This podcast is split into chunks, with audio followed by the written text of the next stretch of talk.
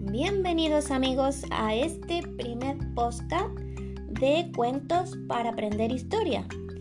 Yo soy Sonia, profesora de Ciencias Sociales, y esta vez vengo a leeros un fragmento del libro Pequeña Historia de España de Manuel Fernández Álvarez. ¡Comenzamos!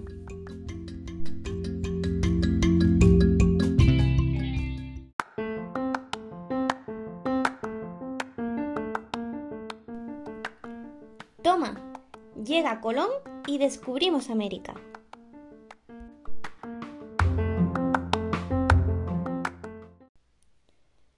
En 1485, un marinero llega al convento franciscano de la Rábida, cerca de Huelva.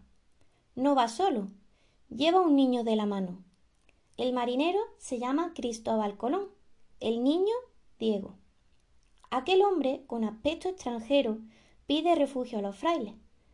También les pide pan y agua para su hijo. Y aquellos frailes, conmovidos, le darán algo más que agua y pan. Lo acogen entre sus muros y hasta escuchan sus penas.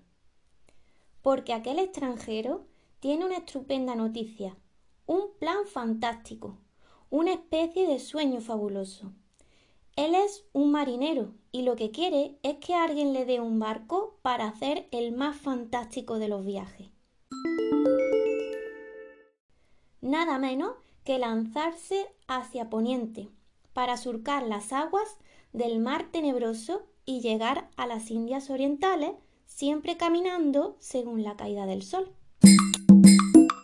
Pues bien, con la ayuda de aquellos frailes, Colón consigue llegar a la corte. Allí pide ayuda a los mismos reyes. Lo malo es que Isabel y Fernando estaban metidos de lleno en la guerra de Granada. Así que Colón tuvo que esperar su hora.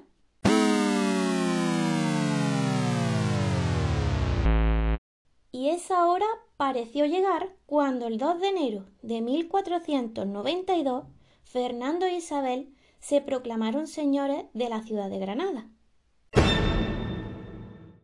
Los reyes tenían las manos libres para otra empresa, y entre ellas la primera apoyar el fantástico plan de aquel marinero desconocido, que no dejaba de incordiarles con su petición.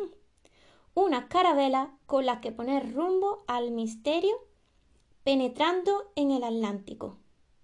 Y de ese modo comenzó la gran aventura. La primera parte del viaje sería conocida. Era la ruta que llevaba a las Islas Canarias. La emocionante empezó cuando Colón salió del puertecito de San Sebastián de la Gomera, camino ya de lo desconocido.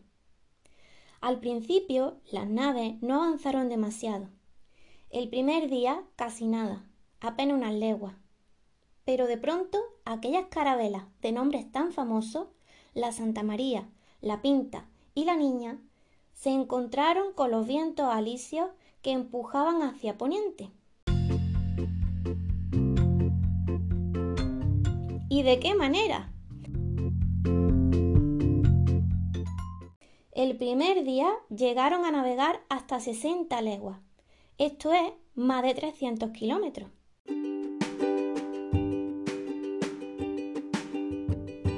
¿No era formidable? Lo malo fue cuando hubo otros días de tanta calma que hasta los marineros pudieron bañarse en aquellas aguas tan cálidas y tranquilas. Pero llegó un momento en que los ánimos empezaron a encogerse.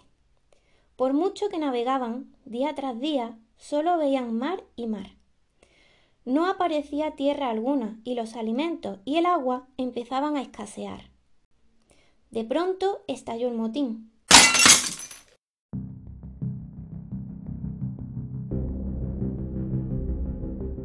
Aquellos marinos querían volver a España, llegando a amenazar a Colón con arrojarlo al mar.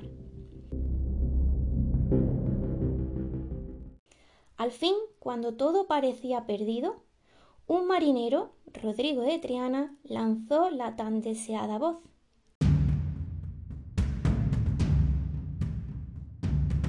¡Tierra a la vista!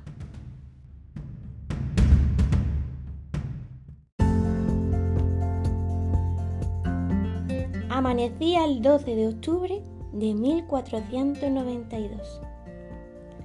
La gran aventura estaba cumplida.